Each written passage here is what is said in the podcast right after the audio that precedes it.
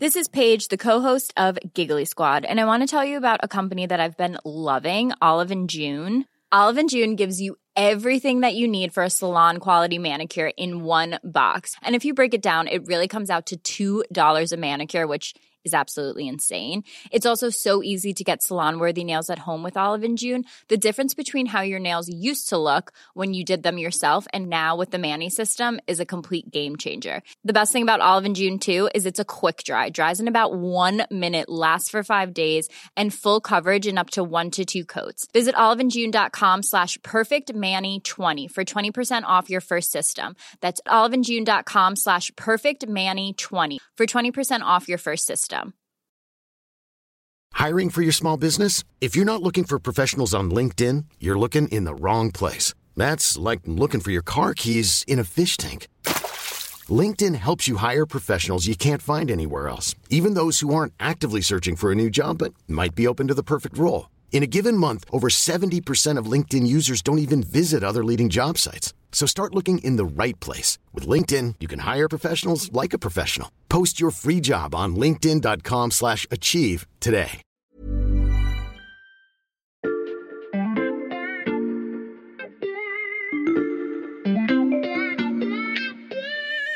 Salut, c'est Xavier Yvon. Nous sommes le lundi 7 février 2022. Bienvenue dans La Loupe, le podcast quotidien de l'Express. Allez, venez, on va écouter l'info de plus près.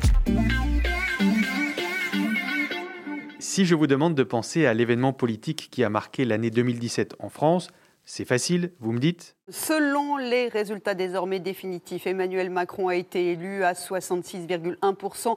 20 700 000 électeurs ont donc voté pour lui. Maintenant, si je vous demande quel est l'événement sociétal qui a le plus compté cette année-là, réfléchissez bien.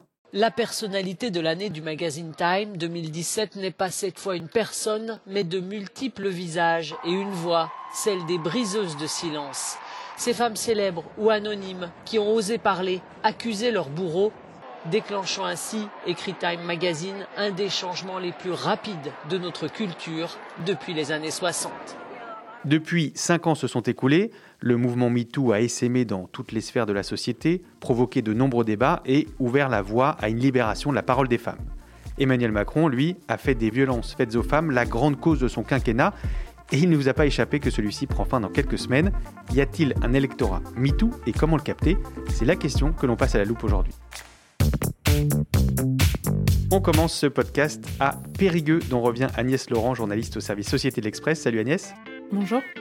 Alors, sans vouloir offenser les périgourdins ou pétrocoriens, j'ai vérifié, les deux se disent. Pourquoi tu es allé là-bas? Alors au départ, je suis partie d'une réflexion de la vie quotidienne, c'est-à-dire j'ai vu mes copines qui étaient gentiment féministes jusque-là s'imprégner de, de, thèmes de Sandrine Rousseau, de ses propos, de ses réflexions. Et donc je me suis dit, il y a un sujet en fait euh, chez les femmes classiques, ordinaires, lambda, et j'ai cherché un lieu où aller. Alors pourquoi Périgueux? Parce que je voulais sortir des grandes villes, pas Paris, pas Bordeaux, pas Lyon, qui était un peu trop facile et un peu trop classique. Et je me suis dit, je vais aller dans une ville moyenne. Périgueux, c'est 30 000 habitants, c'est la Dordogne, c'est euh, une terre de rugby, donc on est plutôt dans un univers masculin. Et euh, je me suis dit, allons voir là-bas. Et effectivement, la révolution féministe s'installe dans le quotidien. On le voit dans la rue, il y a des affiches des fameux collectifs de colleuses qui se sont installés euh, et qui, mènent beaucoup, beaucoup d'actions. Et c'est qui ces colleuses de Périgueux, Agnès Tu as pu les rencontrer? Oui, alors je les ai vues un soir euh, dans un bistrot. c'est une bande de copines à l'origine, en 2019. Elles se constituent en collectif informel. Elle voit sur Facebook, euh, dans d'autres villes, euh, que, que, des filles commencent à coller des affiches. Et donc, elles se disent, on va faire pareil.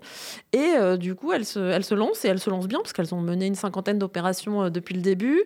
Elles apprennent aussi parce qu'elles ont fait quelques boulettes, mhm. notamment elles ont collé des affiches sur des bâtiments historiques. Alors elles ne savaient pas que c'était un bâtiment historique, mais la préfecture les a rappelés à l'ordre. Elles se sont fait une petite phrase sur Emmanuel Macron dans laquelle elle disait ferme ta gueule, mais en mhm. fait c'est une offense à chef de l'État. Donc là aussi la préfecture est intervenue. Enfin voilà, donc elles ont appris, mais elles ont vite appris. Et maintenant, on les voit euh, quasiment, euh, pas toutes les semaines, mais tous les mois, euh, une ou deux fois par mois, elles, collent. Et les affiches qu'elles collent maintenant de manière un peu plus professionnelle, ça se voit dans la ville? Oui, oui notamment dans la vieille ville, puisque Périgueux, c'est une ville moyenâgeuse. Donc, il y a plein de petites ruelles et il y a un certain nombre d'endroits sur des portails, sur des murs aveugles, comme on dit, où les affiches restent. Et donc, les gens s'arrêtent, regardent. et comme la mairie met un peu moins d'enthousiasme qu'avant à les enlever, elles restent quelques semaines. Ça, c'est une partie visible. Est-ce qu'il y a d'autres manifestations du mouvement MeToo euh, à Périgueux? Alors il y a d'autres collectifs déjà. Euh, il y a une vieille association euh, qui s'appelle Femmes Solidaires, qui est née du Conseil national de la résistance, donc qui a plus de 70 ans, et qui à un moment était un peu en déshérence. Il y avait 10, 10 adhérentes, parce que c'est exclusivement féminin. Et maintenant elles sont 140, donc elles ont retrouvé un enthousiasme. elles font pas mal de manifestations, notamment un festival d'écriture qui s'appelle Femmes à l'écrit. Elles ont organisé des journées du matrimoine au moment des journées du patrimoine, et elles ont attiré 500 personnes dans le musée euh, local. Donc, euh, ouais, il y a un vrai phénomène euh, autour de ça. Et au-delà de ce tissu associatif qui se densifie, donc Agnès, est-ce que le mouvement MeToo a aussi changé les habitudes de la population de la ville? Alors, c'est pas généralisé non plus. Hein. Il n'y a pas eu une révolution féministe à Périgueux complètement. Dans les cafés, on entend quand même encore des propos un peu étranges, comme des jeunes qui expliquent qu'ils vont à tel supermarché parce que les caissières sont jolies et non pas à mmh. tel autre parce qu'elles le sont un peu moins. Enfin, bon, des propos qui sont pas très MeToo, on va dire. Mais quand même, ça progresse. Il y a notamment dans les librairies, il y a des, maintenant, il y a des tables entières euh, consacrées au féminisme. Euh, dans la plupart des librairies de la ville, il y en a trois ou quatre des indépendantes et des libraires qui défendent ces écrits-là. Ça, est-ce que ça veut dire, Agnès, que cette révolution féministe cherche des références, des concepts auxquels s'accrocher Alors, pas vraiment. Enfin, il y en a quelques-unes hein, qui euh, vraiment sont, des, idéologues au, premier sens du terme, mais la plupart des, femmes à sont quand même plutôt dans une approche très concrète, du quotidien, terre à terre. Donc, euh, elle, euh, elle lise un peu, mais Mona Chollet reste souvent sur la table de chevet et n'est pas lue. Hmm. Il y en a une qui m'a raconté, par exemple, Juliette, que euh, elle avait vu sa belle-sœur, qui, avait qui a un petit garçon, acheter un livre à son fils qui s'appelle Tu seras un homme féministe, mon fils. Et en fait, elle se demande si c'est vraiment ça qu'il lui faut, alors que son père est un vrai macho et qu'il a des comportements de tous les jours qui sont pas très euh, ou compatibles. Un féminisme à faire infuser un peu partout dans le quotidien plutôt que de le conceptualiser. Pour y parvenir, les habitants de Périgueux ont aussi opté pour un virement de bord politique.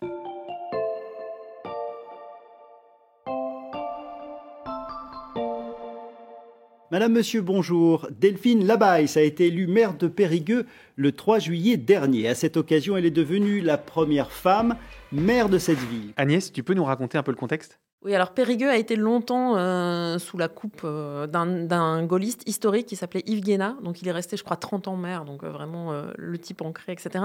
Et depuis son départ, en fait, il y a eu une alternance de droite et de gauche sans que jamais les maires n'arrivent à se faire réélire, en fait.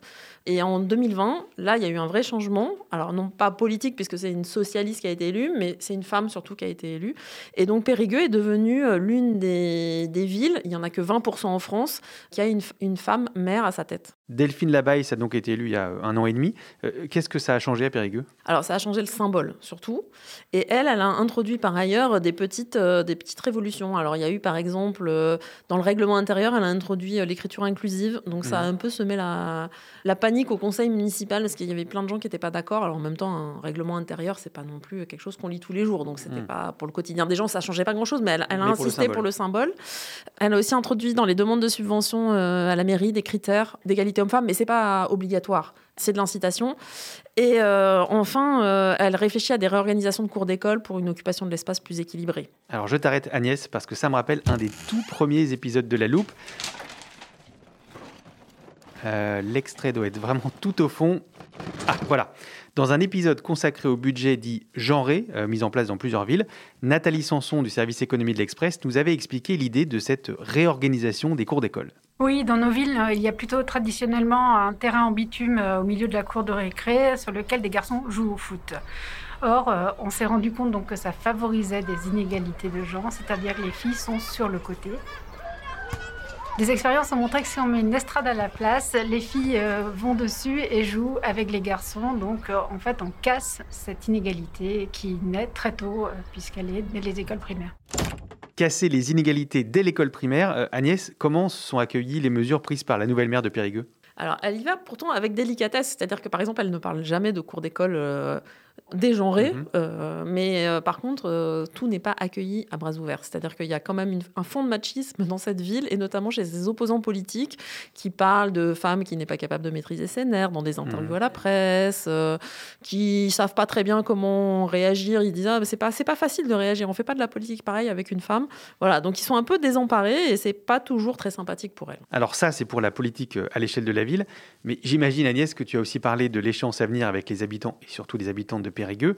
Euh, pour qui s'apprête-t-il et elle euh, à voter à la présidentielle en avril? Alors, il faut savoir qu'en 2017, Macron avait fait un carton à Périgueux, c'est-à-dire qu'au second tour, il avait fait 10 points de plus que dans sa moyenne nationale. C'était aussi un rejet du Front National et de Marine Le Pen, mais euh, voilà, il avait fait vraiment un très bon score et il avait fait de la lutte contre les violences faites aux femmes euh, une grande cause de son quinquennat. Or, à Périgueux, aujourd'hui, elles sont assez déçues, en fait, euh, les militantes ou même les, sympathisantes de cette cause, parce qu'elles se rendent compte qu'il n'a pas mis beaucoup de moyens et elles ont l'impression que on en a parlé, mais que les choses n'ont pas vraiment été faites. Donc là, elles se posent beaucoup de questions. Elles ont un peu du mal à trouver leur, euh, candidat ou leur candidate idéal. Euh, à gauche, rien ne les emballe vraiment. Valérie Pécresse, mais c'est pas leur forme de féminisme. Mais s'il y a un second tour Macron-Pécresse, la question se pose très clairement. Est-ce qu'elles voteront pas pour une femme? Tu l'as dit Agnès, hein, l'exemple de Périgueux illustre la manière dont le mouvement MeToo a, a, changé les mentalités partout sur le territoire. Et la question du candidat ou de la candidate qui porte le mieux ce message se pose aussi à l'échelle nationale. Hiring for your small business? If you're not looking for professionals on LinkedIn, you're looking in the wrong place. That's like looking for your car keys in a fish tank. LinkedIn helps you hire professionals you can't find anywhere else, even those who aren't actively searching for a new job but might be open to the perfect role. In a given month, over 70% of LinkedIn users don't even visit other leading job sites. So start looking in the right place. With LinkedIn, you can hire professionals like a professional. Post your free job on linkedin.com slash achieve today. Journal des médias qui démarre avec cette info qui concerne Jean-Jacques Bourdin. Il est écarté de l'antenne de BFM TV et de RMC. Et eh oui, cela fait suite à une accusation d'agression sexuelle. On vous en parlait la semaine dernière. Le journaliste Salut Olivier. Salut. Olivier Perrault, journaliste au service politique de l'Express. Pourquoi tu voulais nous faire écouter cet extrait? Parce qu'il dit beaucoup de la place qu'a pris la libération de la parole des femmes dans la, politique. Et ça dit aussi, euh, finalement, euh, dans cette campagne présidentielle, l'irruption de ce sujet, ou plutôt la réirruption de ce sujet, parce qu'on en avait déjà parlé pendant la primaire écologiste, et que c'est un sujet de campagne euh, aujourd'hui.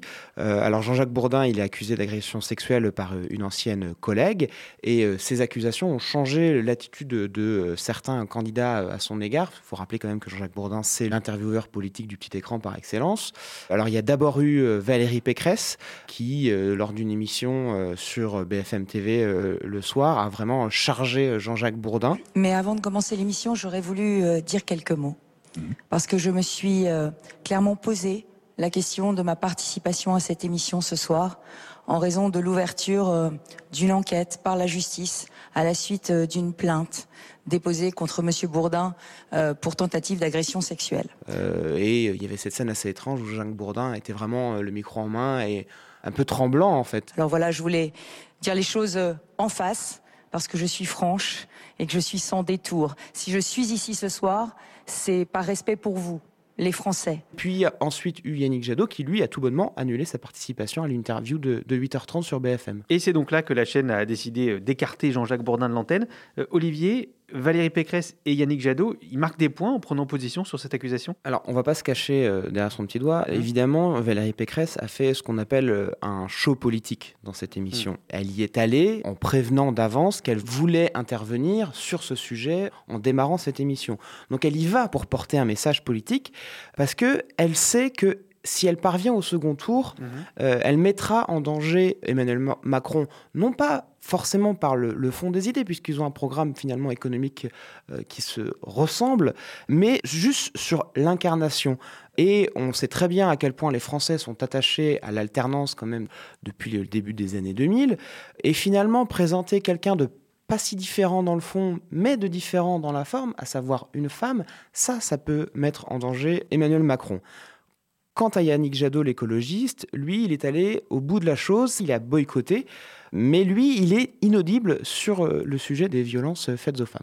C'est assez surprenant puisque finalement il était soutenu par Sandrine Rousseau, qui est une des figures euh, de l'écologie euh, et du féminisme. Et pourquoi il est inaudible malgré ce soutien de Sandrine Rousseau? Eh bien tout d'abord parce que Sandrine Rousseau, c'est une figure, mais elle est très peu présente dans la campagne de Yannick Jadot. Alors certes, il lui a donné un, Marocain assez intéressant, à savoir diriger le conseil politique mais elle n'est elle est pas vraiment là. Et puis elle continue son petit bonhomme de chemin à faire des interviews euh, un peu décalées, euh, quitte parfois même à prendre des positions à rebours euh, de ce que défend Yannick Jadot.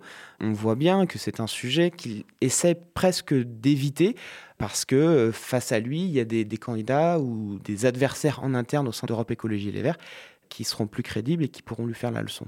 D'accord, donc Yannick Jadot n'est pas forcément le candidat adéquat pour cet électorat. Tu nous as décrit les ambitions de Valérie Pécresse, Olivier. Mais traditionnellement, on associe quand même plutôt le féminisme et la remise en question des inégalités de genre euh, à des partis de gauche. Est-ce qu'il n'y a pas un ou une autre candidate qui pourrait s'en saisir? Bah, C'est bien le drame parce que finalement, Agnès le disait à Périgueux, en tout cas, les, les gens ont l'impression que la gauche euh, bah, est inaudible sur les sujets féministes. Alors, il y a Anne Hidalgo, évidemment, puisque c'est euh, une femme, une candidate euh, d'un grand parti, du moins du point de vue de l'histoire, le Parti socialiste. Mais elle n'a pas fait de ce sujet un totem. Elle est revenue à des fondamentaux finalement de gauche, à savoir la question sociale, la hausse des salaires, du SMIC, etc. Et elle, elle aime à répéter qu'elle vient du petit peuple. Et finalement, elle a très peu insisté sur le fait qu'elle soit une femme, contrairement à Valérie Pécresse euh, à droite. Aujourd'hui, candidate à l'élection présidentielle, elle refuse de faire une campagne euh, sur ces radicalités-là. Et à propos de, radicalité, qu'est-ce qu'on observe du côté de la France insoumise? Bah, La France insoumise, euh, c'est Jean-Luc Mélenchon. Et Jean-Luc Mélenchon, c'est quand même un vieux mâle blanc qui fait de la politique depuis hmm. plus de 30 ans. Et puis, chez les insoumis, il y a quand même une certaine verticalité dans l'organisation politique. Mais il y a un visage féministe au sein de la, France insoumise. Euh, c'est la députée Clémentine Autain. Alors, elle a régulièrement euh, abordé euh, ces sujets-là, elle, dans ses, prises de parole, mais elle a tendance plutôt à agacer Jean-Luc Mélenchon. Il y a eu des, dissensions entre elle et lui au début du quinquennat d'Emmanuel Macron en 2017, parce que plusieurs dirigeants, et notamment Jean-Luc Mélenchon, lui reprochaient d'être un peu trop soliste de tirer un peu trop la couverture sur elle, sur pas mal de sujets. Parmi les candidates de gauche, il y a Christiane Taubira. Est-ce qu'elle pourrait bénéficier du vote féministe? Alors c'est vrai que c'est une figure qu'on m'a souvent citée à Périgueux et euh, dont j'ai pas parlé tout à l'heure parce que c'est une vraie icône sur ce terrain-là. En revanche, les gens sont plus dubitatifs sur euh, sa capacité à juste être élue présidente de la République et à mener la campagne à bien. Ils savent pas trop ce qu'elle vient faire dans cette galère. En tout cas, c'est quelque chose euh, que pour l'instant Christiane Taubira n'a pas forcément abordé très précisément dans son programme ou dans les premières lignes de son programme, mais c'est une de ses stratégies parce que c'est comme ça qu'elle entend grignoter des points à Yannick Jadot. Et puis il y a un objectif dans la stratégie euh, politique et tacticienne de Christiane Taubira, c'est de récupérer Sandrine Rousseau hmm. euh, pour euh, faire un peu plus chuter Yannick Jadot dans la, guerre des gauches. En attendant le résultat de la guerre des gauches, si je t'ai bien suivi, Olivier, on peut dire aujourd'hui avantage Valérie Pécresse? Bah sur le fond non, sur la forme oui. On a bien compris, encore faut-il qu'elle soit au second tour. Merci beaucoup Olivier et Agnès. Merci. Merci. Agnès Laurent et Olivier Perrou, on peut retrouver euh, tous vos articles, notamment pour suivre la campagne présidentielle, sur le site internet de l'Express. Quant à vous, chers auditeurs, n'hésitez plus si vous cherchez le bon podcast de décryptage à choisir en 2022. La Loupe, c'est un nouvel épisode chaque matin dès 6h sur toutes vos plateformes, Apple Podcast, Spotify ou Castbox par exemple.